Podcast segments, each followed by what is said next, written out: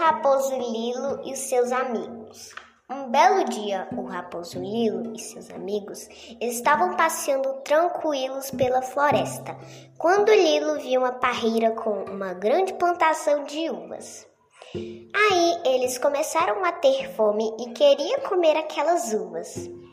Lilo, que era um raposo guloso, teve uma ideia de tentar pegar as uvas, a raposa e suas amigas. Em um belo dia, uma raposa que se chamava Yara, ela gostava de comer uvas.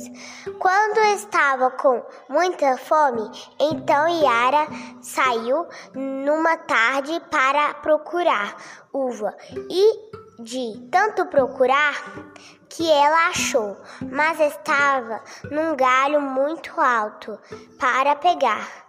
Mas ela estava com tanta que teve uma ideia. A ideia foi chamar as amigas para ajudá-la, para ver se pegue, conseguiam pegar as uvas.